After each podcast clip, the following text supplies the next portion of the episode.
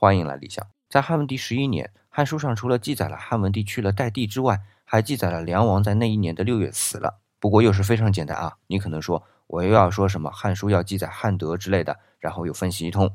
不是的，虽然说梁王的死在《汉书·文帝纪》里面记载的非常简单，但另外还有一篇叫《文三王传》，里面记载梁王死因啊。哦，对了，这里的梁王通常情况下要称为梁怀王啊，怀是谥号，来区分梁国的其他几任国君。因为这位梁王刘毅也叫刘胜啊，他是汉文帝的小儿子，死了以后呢，汉文帝把另外一个儿子也改封成了梁国的国君，那就是梁孝王刘武。